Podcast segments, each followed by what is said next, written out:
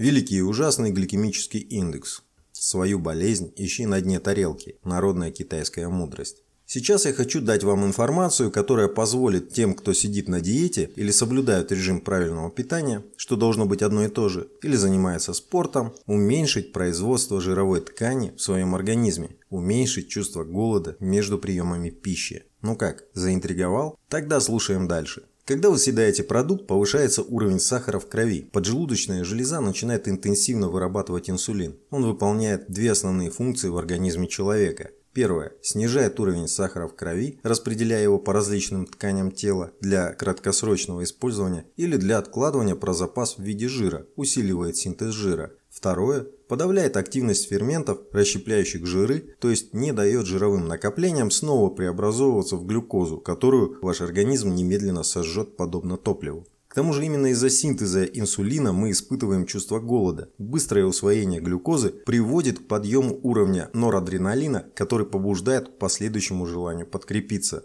У каждого, наверное, такое было, когда вроде бы и поел, а все равно хочется есть и пихаешь в себя все, что под руку попадется, и холодильник не предел. Так вот, это он родимый работает. Такой своеобразный защитный механизм достался нам в наследство от первобытных предков. Смотрите раздел про кроманьонцев. Вывод. Снижая количество и скорость повышения уровня сахара в крови, мы снижаем выработку инсулина и, как следствие, уменьшаем синтез жировой ткани и чувство голода. Все как обычно просто. Чтобы разделить все продукты в зависимости от того, как они повышают сахар, умные дядьки придумали специальный показатель – гликемический индекс – ГИ. Гликемический индекс продуктов – это показатель, который отражает, с какой скоростью тот или иной продукт расщепляется в вашем организме и преобразуется в глюкозу – главный источник энергии. Чем быстрее расщепляется продукт, тем выше его гликемический индекс. За эталон была принята глюкоза, гликемический индекс который равен 100. Все остальные показатели сравниваются с гликемическим индексом глюкозы.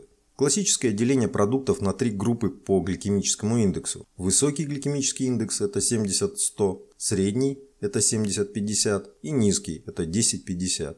Чем выше гликемический индекс, тем быстрее поднимается уровень сахара в крови после употребления продукта и тем больше будет выработка инсулина, тем больше будет сгенерировано новой жировой ткани, тем быстрее и сильнее мы почувствуем очередной приступ голода, тем толще будет наша задница. Классические рекомендации диетологов – ешьте продукты с низким гликемическим индексом и да пребудет с вами талия. Хотел бы я посмотреть, как они реализуют это на практике, хотя бы одним глазком. Если вы так сделаете, то ваш организм начнет питаться отдельно от вас. Из чужой тарелки, по ночам, в магазине пробники зачистит, с вами или без вас, но он найдет выход, уж поверьте. Доктор, моя жена таракан. Да, она обещала похудеть, теперь жрет только по ночам, а когда свет включаешь, начинает в панике прятаться.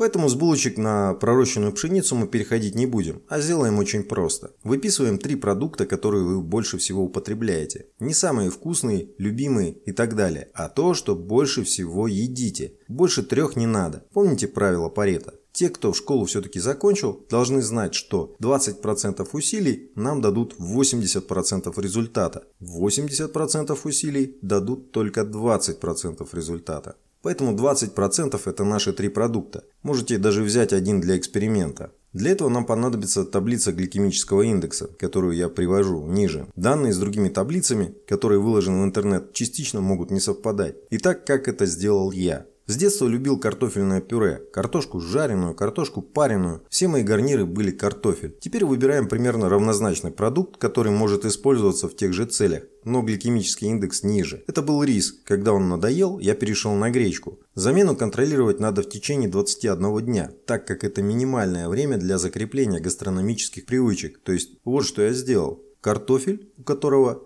гликемический индекс 95, поменял сначала на рис, гликемический индекс которого 70, а с риса уже перешел на гречку, у которой гликемический индекс 40. Поменял свой гарнир в два этапа. Можно это сделать в один, с картофеля сразу на гречку. Это не значит, что я ем круглосуточно одну гречку. Это значит, что если есть выбор в гарнирах, я выберу с наименьшим гликемическим индексом. А покупаю только гречку и рис. Такой пример с одним продуктом в два этапа – это для самых слабохарактерных, таких как я. Для обычных лучше заменить любые три продукта по следующей схеме. Первый день – первый продукт, пример картофель на гречку. 21 день – второй продукт, пример хлеб белый, у которого гликемический индекс 70, на хлеб из муки грубого помола, гликемический индекс 50. 42 день – третий продукт, пример банан спелый, гликемический индекс 60 и банан слегка зеленый, гликемический индекс 45. Заменить можно все что угодно на ваш выбор.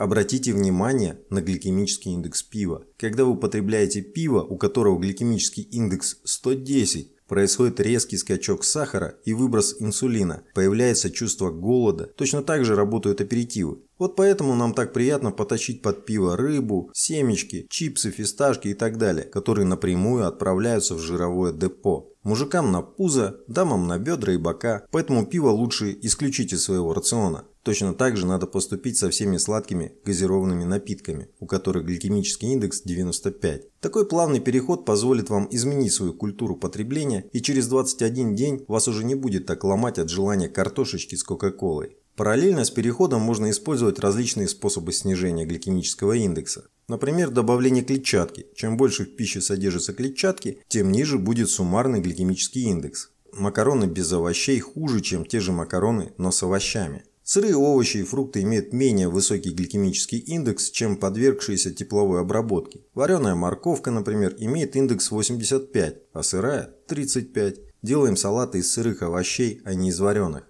Сочетание белков с углеводами снижает общий гликемический индекс. С одной стороны, белки замедляют всасывание сахаров в кровь, с другой стороны, само присутствие углеводов способствует наилучшей усвояемости белков. Чем больше измельчен продукт, тем выше его гликемический индекс. В основном это касается зерновых. Используем цельнозерновые крупы. Добавление очень небольшого, подчеркиваю, очень небольшого количества жира к углеводам удлиняет время их усвоения и тем самым снижает гликемический индекс. Используйте омега-3. Внимание! Балуясь с гликемическим индексом, не забывайте о калорийности продуктов. Все-таки нам надо сжигать калории, а не гликемический индекс. Избегайте продуктов с высокой калорийностью, даже если у них низкий гликемический индекс. Ира употребляет 1500 килокалорий в сутки, а Валя употребляла на 800 килокалорий больше. Вопрос, не настораживает ли Иру, что речь о Вале идет в прошедшем времени?